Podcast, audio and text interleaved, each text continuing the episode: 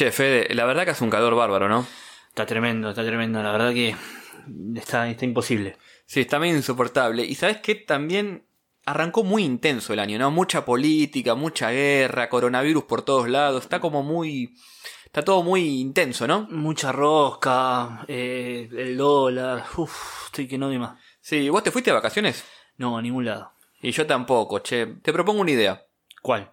Agarremos un avión y nos vamos a recorrer las islas más exóticas del mundo. Y más bellas, obviamente. Y de paso vemos cómo se juega el fútbol ahí. Y bueno, vamos. Bienvenidos a Alter Fútbol, edición verano.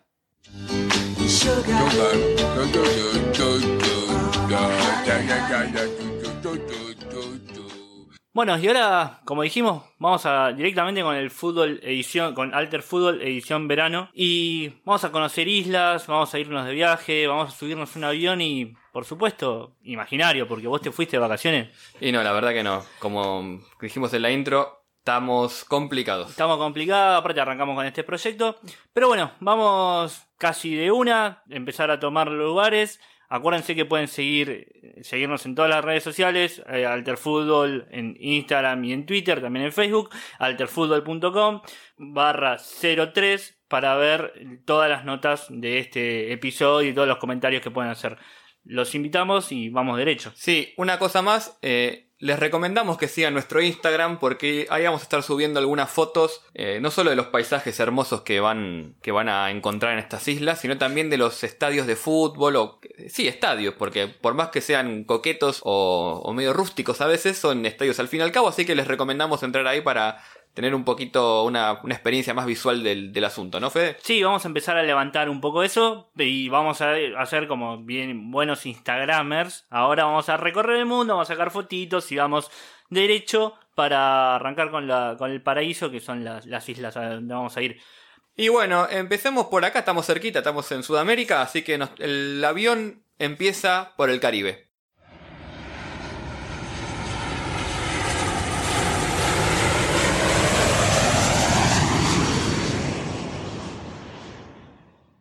Bueno, ¿dónde estamos? Estamos acá en Curazao. ¿Conoces? Curazao, eh, el Blue Curazao. No, no, no, no. Esto es Curazao, Curazao Islas. Islas de Curazao. A ver. Islas, ¿qué? son varias. Islas del Curazao. Islas. ¿Qué, qué, qué, qué puede haber en Curazao? Bueno, básicamente Curazao lo que es es lo que antes se conocía como las Antillas holandesas. Es un conjunto de islas que Holanda durante el 1700 estableció como base, las colonizó y obtuvieron su independencia en la década del 70, una, una independencia medio rara porque dependen todavía de, de, Holanda, pero bueno. Y en el 2011 esta independencia se, se, formalizó un poco más y pasó a llamarse, en vez de Antillas Holandesas, Curazao. Sí, y esto está en Sudamérica.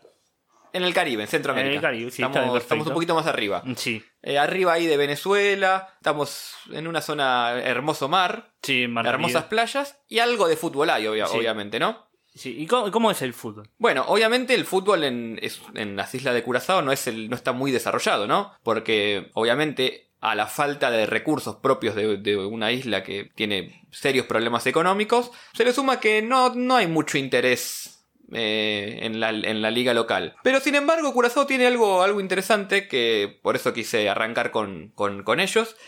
Es como un, un país que tiene poco recurso en su liga local empieza a crecer importando jugadores para su selección nacional y nacionalizándolos. Sí. Obviamente, cuando hablamos de una colonia holandesa, lo primero que pensamos es futbolistas holandeses. Uh -huh. Y eso es exactamente lo que hizo Curazao en este último tiempo para volver a resurgir. Pero antes de comentar cómo hizo Curazao para crecer, hacemos un rápido repaso de su historia. En la década del, del 60 tuvo un, un, muy buen rendimiento a nivel selecciones. De hecho, clasificó a varias copas de oro, que sería la copa de la CONCACAF.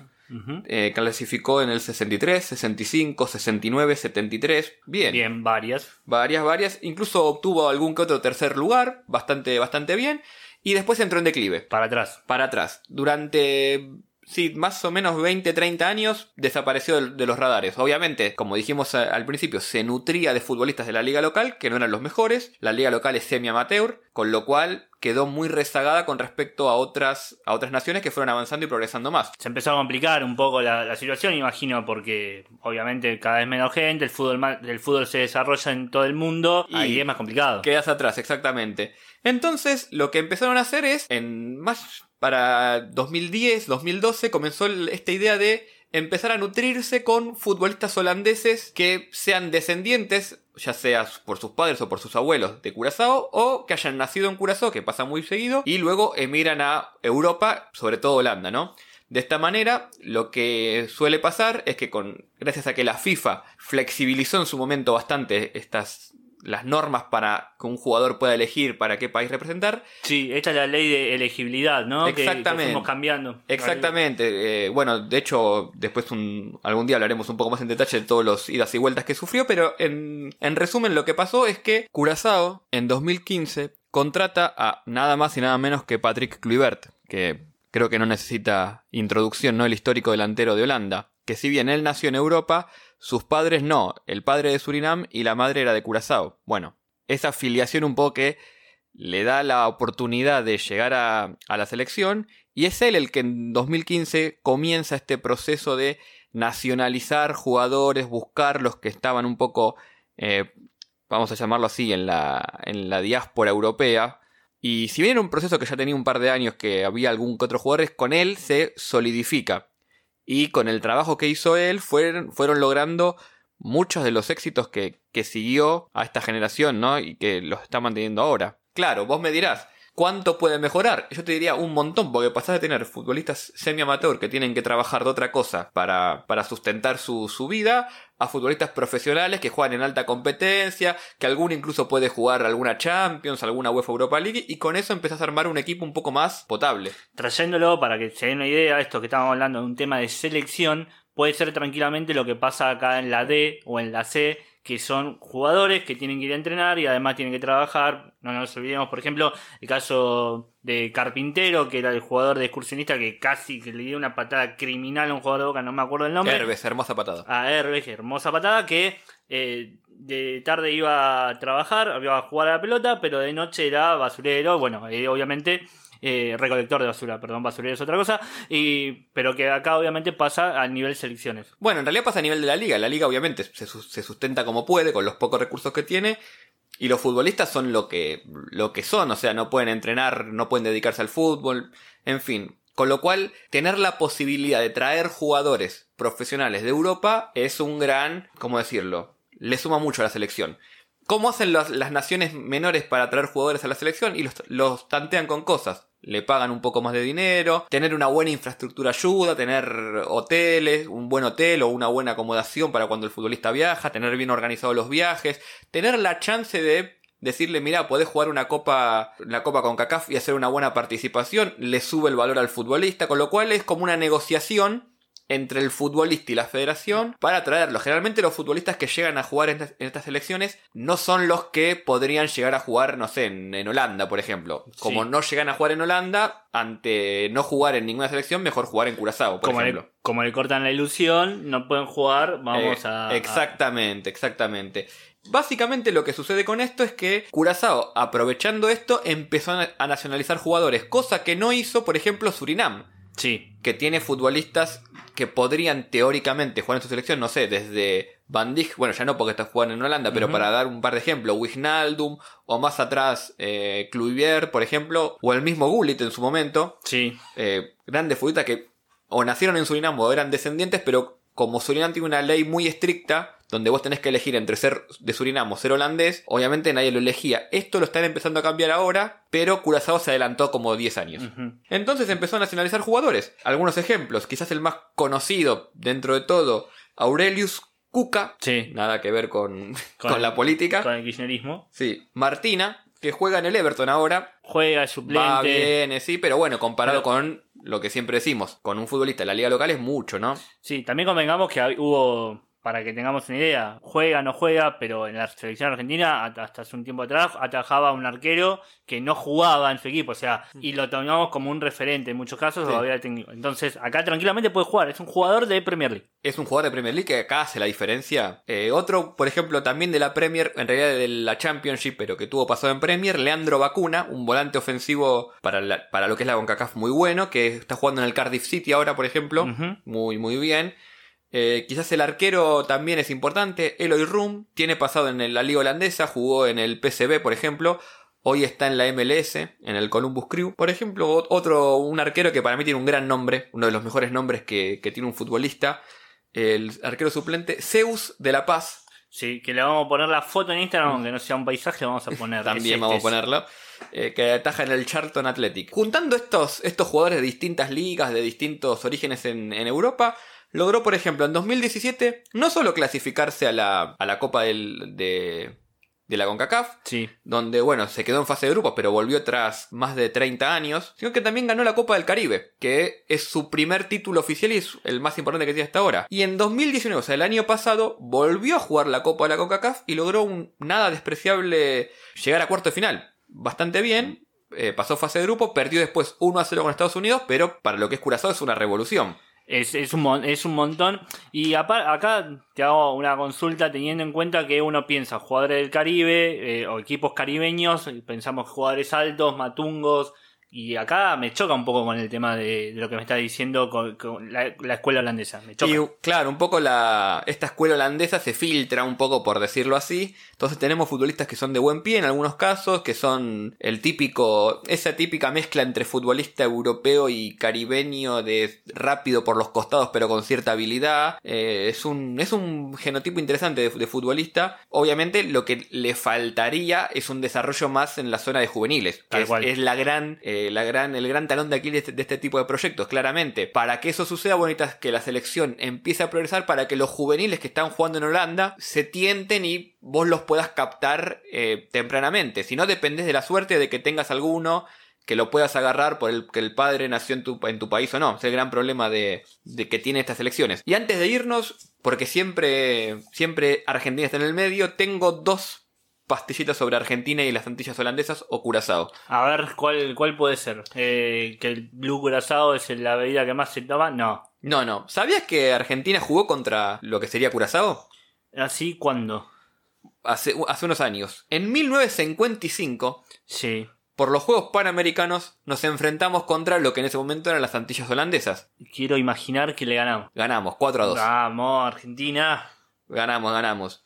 ¿Y el otro? Y el otro es que también un argentino dirigió a la selección de Curazao. Siempre, hay un argentino siempre hay un argentino robando. En 2011... eh, Perdón, no, no es robando. Perdón al, al entrenador que está haciendo su trabajo. Claro, claro. No, de hecho, este entrenador tiene un currículum interesante por toda la zona del Caribe, dirigió varias selecciones y varios clubes, pero acá no es muy conocido. Hablo de Manuel Vilches, que en 2011 dirigió a la selección de Curazao. Pero bueno, nos estamos, nos estamos yendo, me parece. Sí, un último detalle antes de irnos. Eh, si bien, como dije antes, la liga local es semi-amateur, cuenta con muchos eh, extranjeros. Sobre todo colombianos, venezolanos y algún que otro brasilero también había. Creo que hay algún argentino hubo dando vuelta.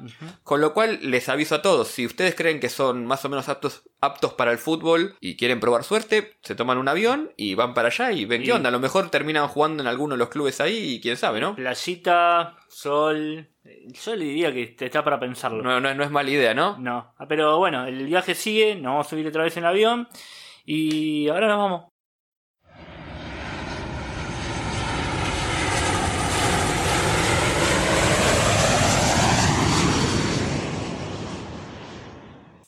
Bueno, Fede, ¿y ahora dónde estamos?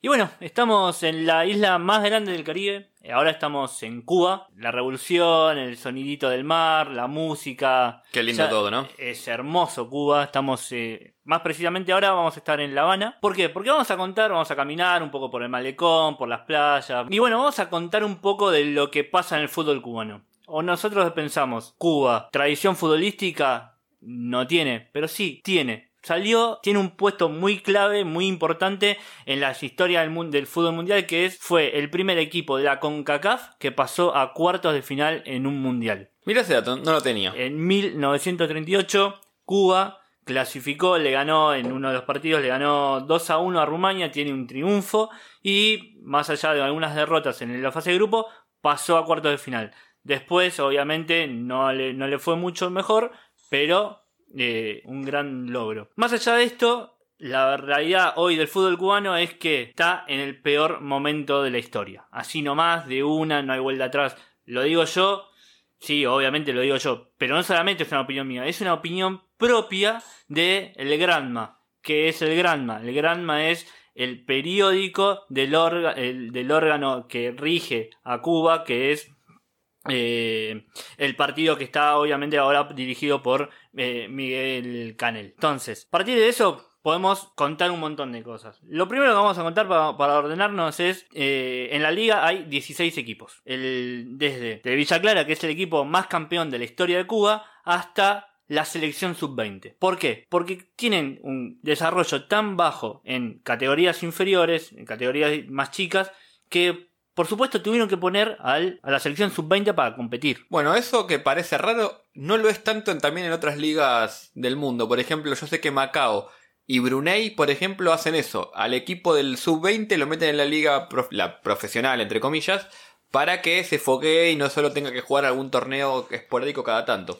Es que desde ahí radica un problema y están tratando de resolver un problema grande que tiene en Cuba, que es que desertan. La gente cuando van equipos al, exterior a jugar, la realidad es que los jugadores, los futbolistas cubanos se terminan yendo. De hecho le pasó en 2015, le ha pasado en 2009, que es el principal problema de, de Cuba y de la selección cubana. De hecho, eh, una de las cosas que tiene que tratar de hacer Cuba, no solamente en el deporte, y, sino también en diferentes áreas de la cultura, también lo está tratando de hacer, es volver a llamar a muchos, a muchos expatriados o personas que se fueron, que incluso hasta, hasta desertaron del país, para volver al país. Entonces, a ver si entiendo. Lo que hace, por ejemplo, Curazao de traer holandeses y nacionalizarlos, Cuba lo quiere hacer con los cubanos que se fueron. Tal cual, exactamente eso. Por ejemplo, hay un caso muy importante, es el de Onel Hernández.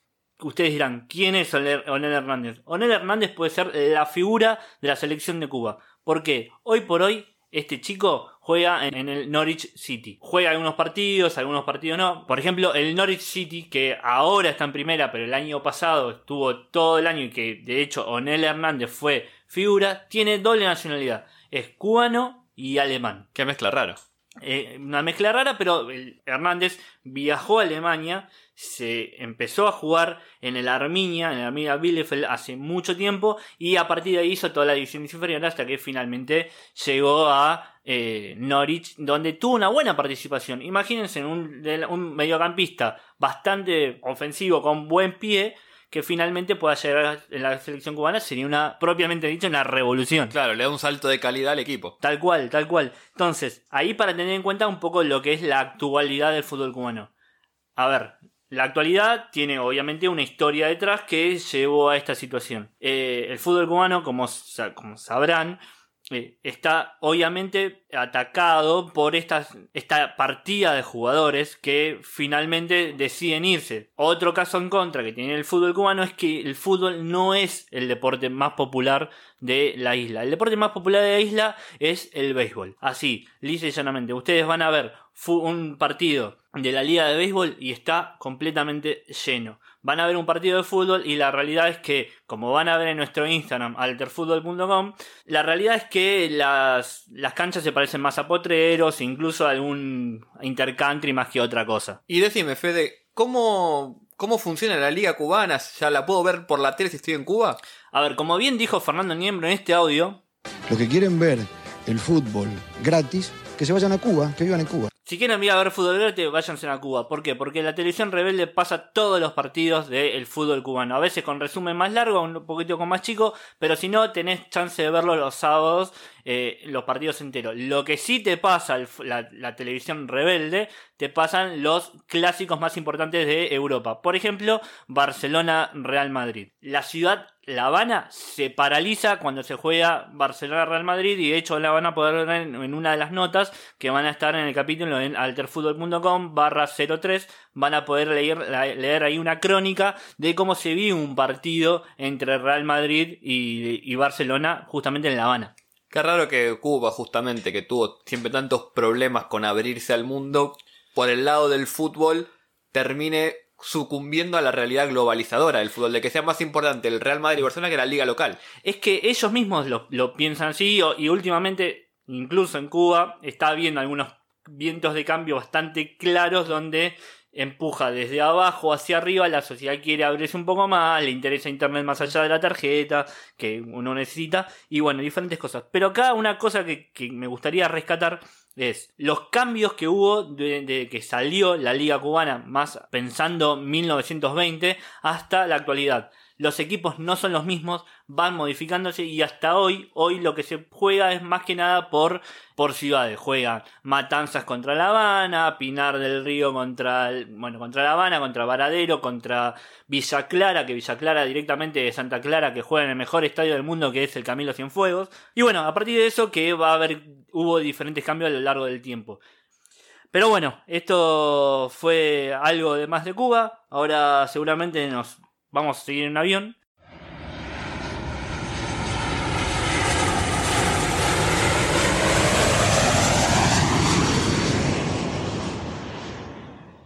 Bueno, Fede, ¿reconoces dónde estamos? No, la verdad que no tengo ni idea. Y es un país poco conocido, pero tiene un par de historias interesantes. Bienvenidos a Cabo Verde. Cabo Verde. Es verdad, Cabo Verde, una ex colonia portuguesa que dicho sea de paso no tiene verde en su bandera. Va, un gran dato. Espectacular el dato. Empezamos, empezamos así. Bueno, ¿por qué me interesó detenerme en Cabo Verde? Porque es, está en un lugar interesante en lo que es el fútbol africano y su posición respecto al mundo.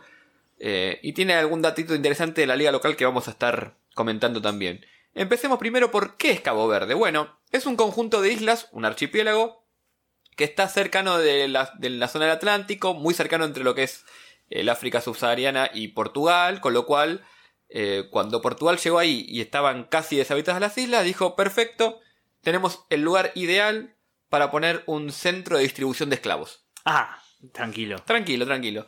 ¿Cómo funcionaba esto? Básicamente, los esclavos que capturaban de África los mandaban ahí y después se distribuía a las distintas colonias o también a la inversa de Portugal hacia África como una especie de lugar de paso para provisionarse, para poder circular un poco mejor Un centro de distribución, de- de, básicamente. de todo, ex- exactamente. Bueno, ¿qué pasó? Eh, con el paso del tiempo también, Cabo Verde tuvo cierto... Hay un término específico que son colonias de cárcel. Con el paso del tiempo también lo que sucedió fue que muchos presos de Portugal los enviaban a Cabo Verde, eh, no solo como esclavos, sino también como una forma de darles cierta libertad a cambio de que se queden ahí. Algo parecido a lo que, lo que hizo Inglaterra con Australia en su momento. Claro, o Francia con Nueva Caledonia o Estados Unidos con Liberia. Perfecto, ahí Ese- está. Sí, son, son ejemplos en ese sentido. Te mandamos lejos a ser libre. Claro. Bueno, eh, no les demos más ideas a, nuestro, a, a cierta gente que... Claro, en un par de años vamos Sí, a tener vamos- vamos a tener- estadounidenses en la Patagonia. claro, así que no, no demos mu- muchas ideas. Bueno, ¿qué pasó? A partir de ahí se fue dando algunas cosas interesantes. Por ejemplo, cierto entrecruzamiento, por decirlo así, de los que eran los colonos con los esclavos, obviamente, porque vivían todos ahí. Se fue formando cierto sentir nacional de Cabo Verde, que obviamente no existía, porque era un lugar de paso en la isla de esclavo. Así en 1975 logra su independencia. Es, de hecho, es una de las últimas naciones de esa ola independen- independentista africana que duró de 1950 a 1975 más o menos. Fue una de las últimas. Estamos hablando de hace 45 años. Es un país relativamente nuevo, exactamente. Eh, así que bueno, ¿qué es lo que sucede con, con Cabo Verde? Un poco lo que sucedía con Curazao. La mayoría de sus futbolistas son en realidad portugueses, que juegan en Europa, que por algún motivo tienen algún tipo de descendencia en Cabo Verde, ya sea por sus padres, por sus abuelos o porque nacieron ahí y emigraron. De hecho, la liga local de Cabo Verde aporta muy pocos jugadores, por no decir casi ninguno, salvo algún arquero o algún o algún juvenil más o menos interesante, la mayoría son futbolistas portugueses nacionalizados. Eh, algunos ejemplos, quizás el más conocido es eh, Heldon, que juega, es un volante ofensivo, que si bien ahora está jugando en Arabia, en el Al Tawun, tiene un pasado interesante por el Sporting de Portugal, donde obviamente, como todo jugador del Sporting de Portugal, estuvo a préstamo en 10 En clubes, fue, bajó, vino, jugó. Una cosa siempre medio rara la del Sporting.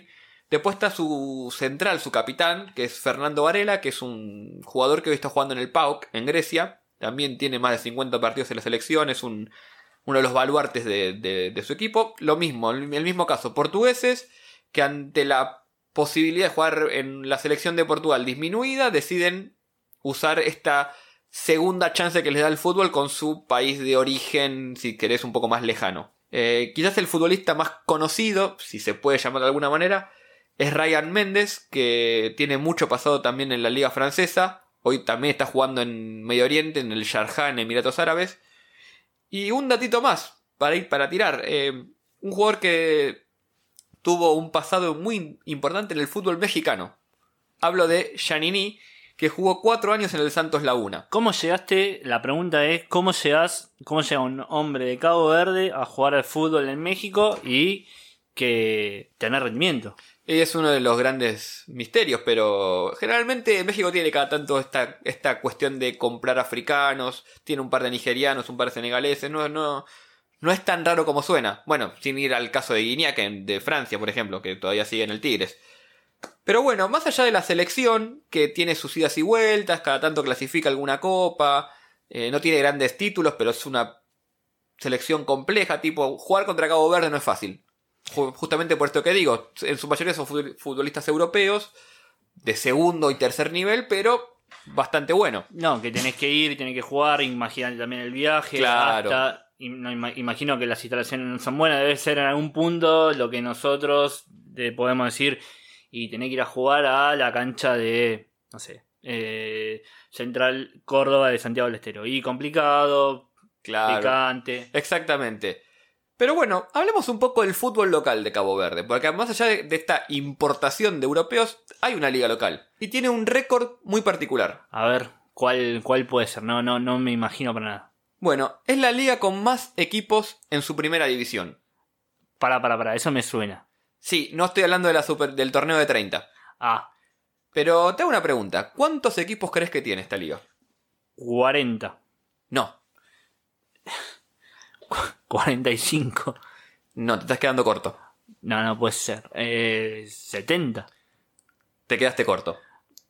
No, no, no me imagino que es una copa. Bueno, el último torneo, que se jugó el 2019, tuvo nada más y nada menos que 94 equipos. 94. ¿Cómo, cómo, cómo hacemos eso? Es imposible. A, a dos ruedas. A, a dos ruedas, claro, dos- 2000 partidos. No, vamos a explicar un poco. Como dijimos al principio, Cabo Verde en realidad es un conjunto de islas, un Sí. archipiélago. Hay más o menos 17 islas. Y obviamente la cuestión del tránsito, es decir, de ir de una isla a otra para jugar, es medio complejo para el fútbol, para hacer algo regular. Con lo cual, la federación tiene este sistema de competencia. Cada isla tiene su propio torneo en la primera mitad del torneo. Sí. Y de ahí envían en dos equipos por isla que clasifican a la segunda fase del torneo. Sí. Que es fase de grupos, eliminatoria y queda un campeón. Ajá. Acá viene el detalle. No estoy hablando de una copa, es la liga oficial. Está bien. Básicamente, para, para llevarlo al, al llano, sería los que vi- vimos supercampeones que juegan. El primer equipo eh, jugaba el Newpie San Francis contra un montón de otros equipos. Y después se jugaba el campeonato nacional que se jugaba contra el Furano y todo, y todo el resto de las diferentes regiones. Algo así. Exactamente, algo así. Lo que termina pasando es que para la FIFA, si un equipo puede ganar la, la liga Sí. de la primera división, puede, se considera, perdón, un equipo de primera división. Entonces, como cualquier equipo puede ingresar al torneo de cada isla y eventualmente en cada año ganar ese torneo, cuenta como, una como un equipo de primera división. Con lo cual, este, el año pasado tuvo 94 equipos, este año puede tener más, puede tener menos, pero siempre anda en ese rango. Y la FIFA los considera todos estos equipos de la primera división. O sea, si yo me junto con tres mecánicos y dos, tres mecánicos, dos gomeros y así hasta completar 11 y me anoto en, una, en un torneo de la primera de alguna de esas islas, yo tengo la posibilidad, yo automáticamente soy un equipo de primera división. Exactamente. Perfecto. Exactamente así. Después cada isla obviamente tiene sus propias condiciones para participar, pero sí, básicamente con ya participar en el torneo regional de cada isla que envía a los dos mejores al torneo final, ya te consideran en primera división. Ajá. Y acá les voy a dar un, un lindo ejemplo de los dos equipos quizás más importantes de, si se puede decir, de Cabo Verde, que son el Mindelense y el Derby. Sí. Justamente el clásico entre ellos dos tiene más que ver con la isla de la que son parte, que es la isla de San Vicente, porque son los dos equipos más importantes, que con la Liga Nacional. Sí. Son los dos equipos más antiguos del país casi. El Mindelense se fundó en 1919 y el Derby en 1923. Y tienen entre los dos una cantidad enorme de títulos locales de la liga de la isla. Y después el Mindelense tiene 13 títulos nacionales contra 3 títulos del Derby, con lo cual le saca un, un cuerpito de ventaja. Pero el derby se ufana, no sé hasta qué punto uno se puede ufanar de eso, de ser una filial del Porto. Con lo cual dicen que es el primer tipo de vínculo entre un club europeo y un club africano que existe, Ajá. que hay otros ejemplos. Pero bueno, básicamente el derby, en teoría, le enviaba jugadores al Porto, eh, toda esta cuestión que hoy está mucho más en boga, bueno, ellos dicen que lo empezaron antes que todos. Y por, por último también está el Sporting Praia, de la isla de Santiago, de la ciudad de Praia, que también tiene 13 títulos, 13 títulos locales y fue fundado en 1923.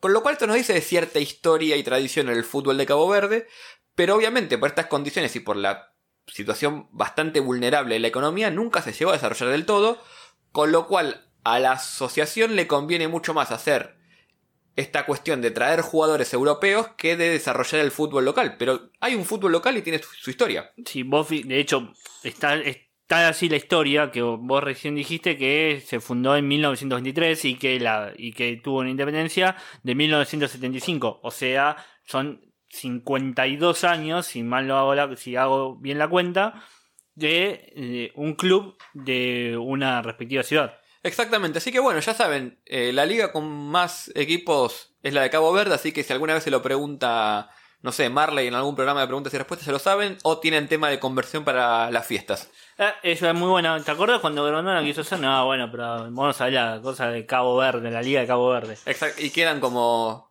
como unos duques. Así que bueno, nos vamos de Cabo Verde, muy lindo todo, Sí. muy lindo la playa, pero es hora de irse. Sí, y me parece que nos vamos a morir un poquito de frío también, ¿no? Ahora.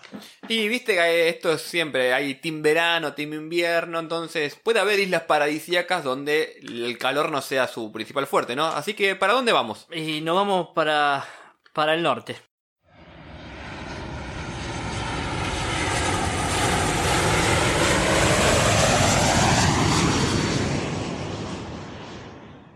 Bueno, Fede, presentame el lugar. Y bueno, estamos en el Mar del Norte. Sí, viajamos mucho y ahora estamos en Islas Feroe.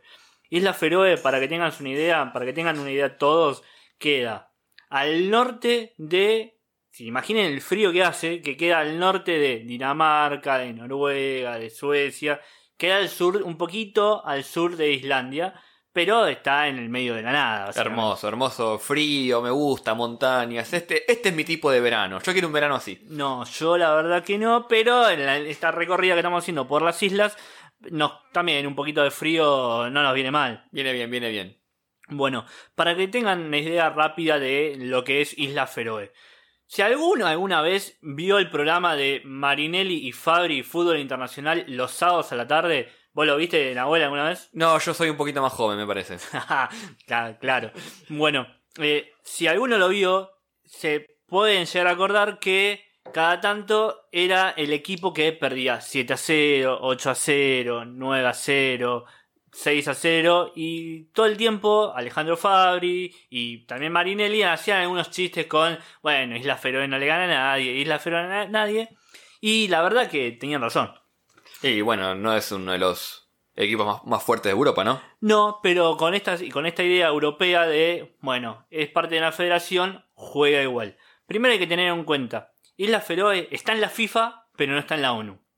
¿Y por qué es eso? Eso es porque eh, Isla Feroe no es un estado que depende del reino de Dinamarca. Es una especie de nación y no termina siendo un estado.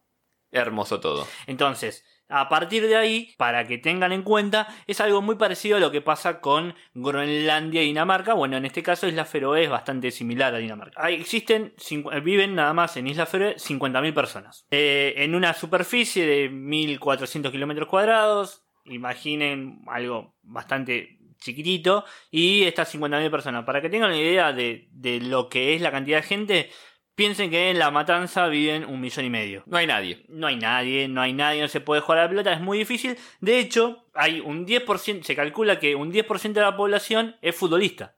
Un montón. O sea, una cada una cada 10 personas va a jugar al fútbol y juega al fútbol en uno de los equipos. Bueno, pero eso habla un poco de que les gusta el fútbol, ¿no? Sí, les gusta el fútbol. Pero bueno, más allá de eso, para que tengamos una idea, el fútbol es importante y entre los clubes más importantes están el HB Torshavn, perdón si me equivoco en la forma de, si viene algún un feroense a decirme, eh, lo pronuncio así, el Kiklavski, el B36 de Torshavn, que son, es la capital, Torshavn en la capital, y el TB Toboroi. A ver, para que tengamos una idea, el TB Toboroi es uno de los equipos más, más viejos de la historia de Isla Feroe. Tiene más de 100 años y se fundó más o menos en la misma época que se fundó el Liverpool. Para tener una idea del el, paso del tiempo, ¿no? Y la tradición que hay más allá de todo en el fútbol de Isla Feroe. En la tradición, de, claramente. Bueno, para contar un poco más de lo que de la influencia inglesa, incluso tenemos Dinamarca, tenemos danesa y tenemos también una influencia inglesa cuando terminó, en la época de la posguerra, de la Segunda Guerra Mundial, eso empezó a el fútbol empezó a crecer casi a pasos gigantados. ¿Por qué? Porque Inglaterra, en una ocupación que se podría llamar pacífica, pacífica básicamente porque no hubo un derramamiento de sangre y no tiraron muchos, muchos tiros, eh, empezó a crecer y empezó a influir lentamente en el fútbol, en el fútbol de las Islas Feroe. Para tener en cuenta, imagínense que lo mismo pasó en la Argentina, porque antes de, cuando apenas salió, la, la, Liga Argentina, los primeros nombres eran que jugaban al fútbol, eran los, los hermanos Brown, por ejemplo, y que eh, muchos de los clubes fueron fundados por ingleses. Bueno, en Isla Feroe no pasó que la fundación de los clubes tenga tanto que ver, sino que eh, mucho más de ímpetu de mayor, darle mayor importancia al fútbol y un poquito más de desarrollo. Está claro que el desarrollo llegó primero en ganas y no tanto en acciones, que las acciones finalmente no, no quedaron tan cerca. Pero bueno, eso es algo como para tener en cuenta. Después, una cosa importante es eh, que la ciudad de Torshavn, la capital, tiene un clásico que es sí o sí tiene que ser uno de los dos. O del HB, el HB o del B36. ¿Por qué? ¿Por qué? Pregúntame por qué. ¿Por qué? Ahí está. ¿Por qué? Porque en la cancha está dividida a la mitad. Sí o sí, hay una, hay una cancha, que la van a ver en nuestro Instagram, que tiene dos plateas. Una platea del HB y la otra platea del B36. Automáticamente no tenés una. no existe la neutralidad ahí. O sea, hay grieta. Hay grieta, tenés que ir a uno de los equipos y. Alentar. Alentar, o no. O primero, primero no, tenemos, tenés que tratar de no morirte de frío. Y segundo, tratar de alentar por alguno de los dos.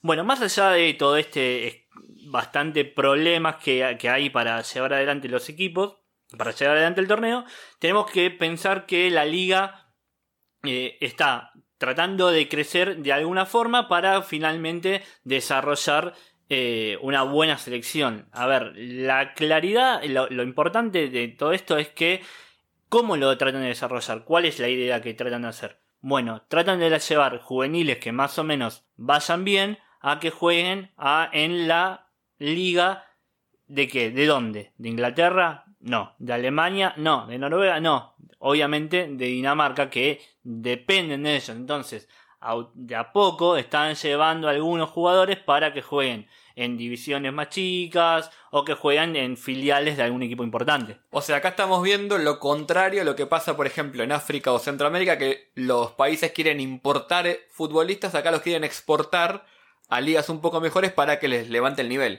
Tal cual, tal cual. Bueno, esto es muy similar a algunas cosas que hacía, por ejemplo, China.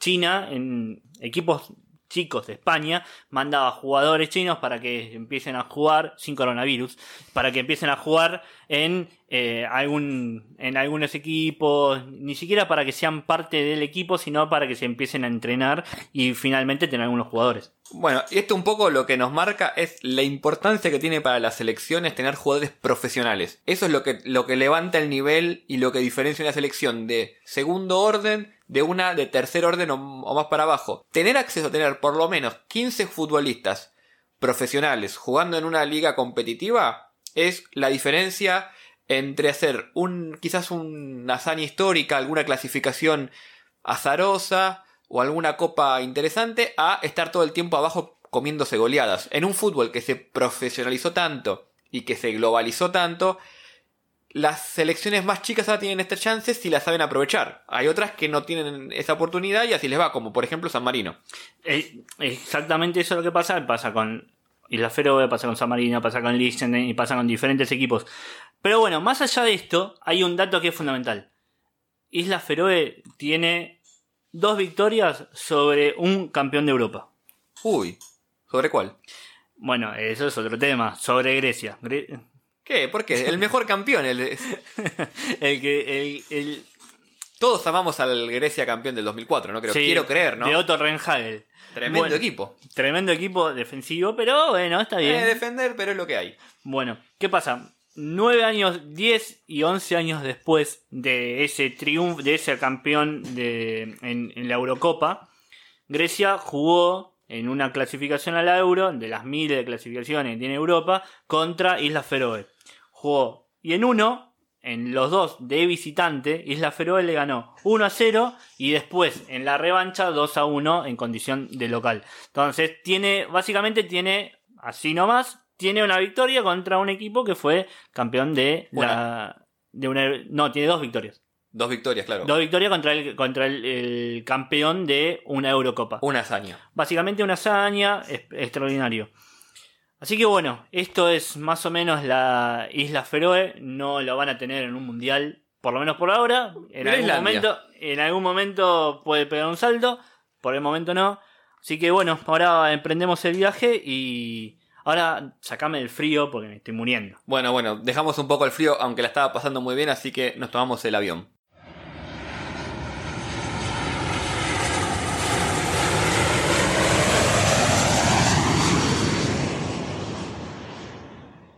Bueno, ahora Fede nos vinimos al medio del Océano Índico. Bueno, eh, complicado. ¿Qué hay ahí? Bueno, podés ver en los paisajes una de las playas más hermosas y más exclusivas del mundo. Estamos en las Islas Maldivas. Ah, me siento Ricardo Ford. No, no, estamos, en- estamos manejando un nivel de lujuria tremendo. Estamos- Lujuria. lujuria, sí. Clase, confort. Estamos en lo más alto de nuestras vidas. Tenemos hoteles que están literalmente sobre el mar. Perfecto. Literalmente sobre el mar. Que Estamos- no venga una ola. que no venga una ola, exactamente, porque nos vamos todos, pero mientras no, estamos a nivel del mar, tranquilitos ahí. Tenemos, ni, ni siquiera tenemos playa privada. De nuestra habitación podemos tirarnos al mar directamente en una escalerita hermosa. Eh, paisajes totalmente bellos, aguas cristalinas. La verdad, no nos podemos quejar, ¿no? No nos podemos quejar. Pero, ¿y entonces en dónde estamos? Bueno, esa es la parte linda de Islas Maldivas. Después hay gente de Islas Maldivas que vive en Islas Maldivas y no son los europeos que tienen toda la plata para irse de vacaciones ahí. Islas Maldivas es una, como dijimos al principio, es también un archipiélago. Estas islas se llaman atolones en general. Son islas muy chiquitas Sí. y que están bastante distanciadas entre sí una de otra, mucho más de, por ejemplo, que Cabo Verde. Y, por ejemplo, su capital Male es una de las ciudades más superpobladas del mundo. Van a ver en, en nuestro Instagram. La verdad es una isla muy chiquita, creo que mm, más chica incluso que, el- que la capital federal. Sí. Y no hay un espacio verde, es todo construcción. Es tremenda. Están superpoblados. Superpoblado, no hay vereda, no hay calle. o sea, es- están todos ahí amuchaditos. ¿Y cómo haces un, un- un estadio de fútbol? Bueno, justamente, destaca muy rápidamente el estadio de fútbol nacional que hay ahí, porque la verdad es, se nota bastante que hay un espacio verde, uno de los pocos espacios verdes del, de la capital de Islas Maldivas es literalmente la cancha de fútbol. Bien. El estadio nacional, a mi entender, uno de los estadios más coquetos que tiene el mundo, ¿eh? Ah, Muy lindo. Lo van a poder ver en Instagram. obviamente. Pero bueno, uno diría, la verdad, una isla, un conjunto de islas muy chiquitas ahí perdidas en el Océano Índico, más dedicadas al turismo que a otra cosa, que literalmente se están hundiendo. O sea, si sigue aumentando el nivel del mar, los propios y científicos de Islas Maldivas piensan que les queda más o menos 20, 30 años de, de existencia a su país. Porque el punto más alto natural de la isla son 20 metros. 20 sobre el metros. nivel del mar. Un segundo piso. Un segundo piso, nada. Así que es un gran problema ese, el crecimiento del nivel del mar. Uno diría, y la verdad que el fútbol no, no tiene mucho lugar ahí, ¿no? No, pero ¿qué se hace? Porque deben ser un desastre. Y lo es, pero no, no tanto como uno, uno pensaría. La verdad hay mucho para contar del fútbol de Islas Maldivas, una frase que nunca pensé que iba a decir en mi vida, pero lo estamos diciendo. Así que bueno, empecemos. Vamos, ¿qué tenés para contar? Bueno, en primer lugar que dentro de lo que es el sudeste asiático, que Sí. incluye países no menores como la India, o Sri Lanka o Bangladesh, Islas Maldivas se, se ganó su respeto. Ajá. Se ganó su respeto. Por ejemplo, ganó dos copas del sudeste asiático, una en 2008 y otra en 2018. Bastante bien. Bien, 10 años de diferencia, bien. Repito, es una isla con pocos habitantes, eh, con muy superpoblada, con poca estructura y que ha logrado, por ejemplo, ganarle o hacerle partido a selecciones como la de la India que tiene para elegir entre mil millones de personas Tal y cual. muchos más recursos. Tal cual. Imaginemos una cosa, entonces, como para también volver a esta idea de el alter fútbol, como habíamos dicho, y por qué el alter fútbol también es fútbol en sí. Un partido entre India y Islas Maldivas le, interesan a Sí, como 1.200 millones de personas. si imaginemos que un 1% de esa, de esa cantidad de personas está mirando un partido por una clasificación, automáticamente te genera, te explota el rating, Sí, básicamente. es un número enorme. Así que antes de, de- decirles cómo hizo Isla Maldivas para tener estos resultados, voy a hablarles un poquito así rapidito de cómo es jugar al fútbol en las Islas Maldivas. Como les dije antes, básicamente en la capital hay solo un estadio, pero hay dos canchas de fútbol, la del estadio y una cancha que está a unas cuadras, que es lo que sería acá como alquilar una canchita de fútbol con los amigos de Sí. fútbol 11. Entonces, ¿qué pasa? Los clubes no tienen sede, No. tiene como mucho alguna, alguna oficina dando vuelta. Los clubes de Islas Liga de Islas Maldivas entrenan en su mayoría en esa cancha de fútbol. Y digo, entrenan en esa cancha de fútbol, sí, porque a veces lo que pasa es que tienen que dividir la cancha en dos y un equipo entrena de un lado y otro equipo entrena del otro, a veces también con los juveniles. No hay mucho lugar. Esto es tipo, hay que al- alquilar literalmente la cancha para poder entrenar. Ajá, básicamente lo que podríamos hacer cualquiera de nosotros. Claro, para un torneo de, de amigos que se juega los, los fines de semana, algo así pasa en Islas Maldivas. Curiosamente, a pesar de esto, la Liga de Islas Maldivas tiene cierto atractivo para los fu- futbolistas extranjeros, eh, sobre todo africanos y de algunas regiones de Asia, porque paga relativamente buenos sueldos. Obviamente, nunca hablamos de sueldos altísimos, pero sí que te permiten vivir bien mientras juegas al fútbol. Y es una linda plaza para mostrarse. Generalmente cuando vos te mostrás en Islas Maldivas y te va más o menos bien, después puedes ir a, no sé, a una segunda división en la India, en la Bangladesh, ganas un poco más de dinero y te des cierto, cierto nombre. Con lo cual es un lindo lugar para ir a jugar seis meses, un año. A partir de eso tiene algunos equipos que cada tanto tienen algún resultado bueno en alguna copa de clubes. Y no es tan poco profesional la liga como se cree, aunque obviamente estamos hablando de un estándar muy bajo. Claro, claro. Juegan todos los partidos de la liga, se juegan en el mismo estadio, que es el Estadio Nacional. Así que no hay local ni visitante, no hay nada. Básicamente son es el único estadio que hay. Partidos ahí en el mismo parti- en el mismo lugar. Hay algunos clubes que son de las otras islas que obviamente para ir a jugar a la liga tienen que tomarse un barquito, ir a la capital y jugar ahí. En el, entre- en el mientras tanto, algunas pocas islas de las tantas que hay lograron tener alguna cancha con césped sintético para por lo menos tener un lugar donde practicar. Pero no son, los, no son muchos los casos. Bueno, entonces ustedes se preguntarán, ¿cómo hizo Islas Maldivas con todas estas dificultades para lograr dos campeonatos del sudeste asiático? Y no sé, ¿cómo hizo entonces? Bueno, hay un nombre que explica mucho de esto. El gran Ali Ashfaq. ¿Te suena? ¿Quién? No. ¿Quién? ¿Cómo quién? El gran Ali Ashfaq. Te hago una pregunta, Fede. Si yo te doy la oportunidad como si fuese un genio del fútbol y te digo, vas a ser el mejor futbolista entre más o menos 2 mil millones de personas. ¿Vos qué decís? Y te firmo. Firmás, ¿no? Sí, firmo. Bueno, eso le pasa a Liash Fak. Es el mejor futbolista del sudeste asiático. Por lejos. Pasa que obviamente compite con países don- donde el fútbol no está muy desarrollado, pero es, es una gran venta esa. es una gran venta. Él puede decir soy el mejor futbolista entre en el sudeste asiático. No solo eso, él puede decir que le robó un récord a nada más y nada menos que a Lionel Messi. ¿En serio? Exactamente. En 2013, la selección de Islas Maldivas jugó contra Sri Lanka y ganó, tranquilo, 10 a 0. Bien. Bien. tranquilo. Y nuestro amigo Ali Ashfaq hizo 6 goles. Al hacer esos 6 goles le sacó el récord a Messi de mayor cantidad de goles en un partido, que eran 5 que tenía Lío. Sí. Y se lo robó nuestro amigo Ali Ashfaq. En 2013. 2013. Ese mismo año fue el segundo máximo goleador de todo el fútbol. De todo el mundo. De oficial, digamos. Sí. Fue el máximo goleador. El segundo, perdón. Primero Cristiano Ronaldo. Segundo él con 14 goles para su selección y 9 con el club. Y atrás Messi. Ajá. Bastante bien, ¿eh? Bien, Estamos bien. hablando de un, de un delantero muy potente, muy fino en el área, con una velocidad para la zona que era tremenda. Ahora ya está un poco más, más grandecito. Puede jugar más atrás, más retrasado, la del 5. Pero básicamente Islas Maldivas era 10 tipos atrás, pelotazo largo a Ashfaq y que se arregle. Perfecto. Pero aún así con eso en la, en la liga le alcanzaba. ¿eh? De hecho tiene un par de goles muy lindos. Es un goleador nato. Tiene 53 goles con 80 partidos en la selección. Tiene más de 400 goles para, jugando para los clubes. O sea, es una máquina de hacer goles. Pasó por muchos clubes de Islas Maldivas, por algún club de la India. Y bueno, justamente como en las Islas Maldivas, para los locales el fútbol no es muy profesional, ¿qué hizo el Estado? No, Entre no, otras cosas. No me imagino. A ver, ¿qué pudo haber, qué pudo haber hecho? Le dio un trabajito ahí en la aduana. Espectacular. Espectacular. Ahí La o- municipalidad juega siempre. La, La, Muni- municipal- la Mu- la Muni juega siempre, ¿no? Entonces, más o menos ahí le tiraban unos, unos pesitos. Obviamente, cobraba de la federación por jugar para la selección. Cobraba un sueldo de los clubes.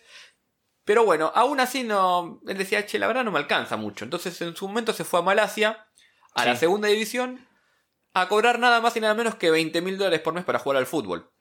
Es un sueldazo para un jugador Para- de. Sí, es un claro. sueldazo. Para cualquiera, sí, un sueldazo. Y así que bueno, jugó ahí, hizo muchos goles y después también se volvió a las Islas Maldivas. El equipo más importante de las Islas Maldivas, del que Ali fue parte, es el New Radiant, que justo ahora no está jugando la primera división porque no tiene plata para comprar la inscripción. Así que hay una nueva serie de equipos. Pero, pero a Liz tirale, tirale un mil dólares. Claro, viste, no, no, no se pudo, no se pudo. Así que ahora hay toda una nueva serie de equipos que están surgiendo en los últimos años en la liga que le están un poco disputando ese... Bueno, podés creer entonces que Ali Ashfaq es casi un ídolo nacional, tiene su, pro- tiene su propio billete incluso. ¿Cuántos jugadores de fútbol pueden decir que están en un billete? No, no, no muchos. Lo querían poner a Diego hace poco, pero Estoy a favor de eso. Sí, yo Así también. que, bueno. De hecho, vamos a dejar una encuesta en Twitter a los que lleguen acá si pueden responder. Vamos a hacer la cuenta. Diego tiene que estar en un billete como Ali Ashbach. Y la respuesta es que ojalá que sea así, ¿no? Ojalá que sea así. Así que bueno, justo con, con el gran Ali, Islas Maldivas logró un poco romperse ese... Te- tenía un lastre, por ejemplo, tenía una de las mayores goleadas en contra en su historia. Una vez que Irán, en 1997, Sí. para la clasificación al Mundial, fue hasta Islas Maldivas, en realidad jugaron en, en otro país, pero bueno, hacía visitante, y le ganó, lo goleó, lo goleó feo. ¿Cuánto puedo decir ahora? Y 17 a 0. Qué garronazo, tremendo.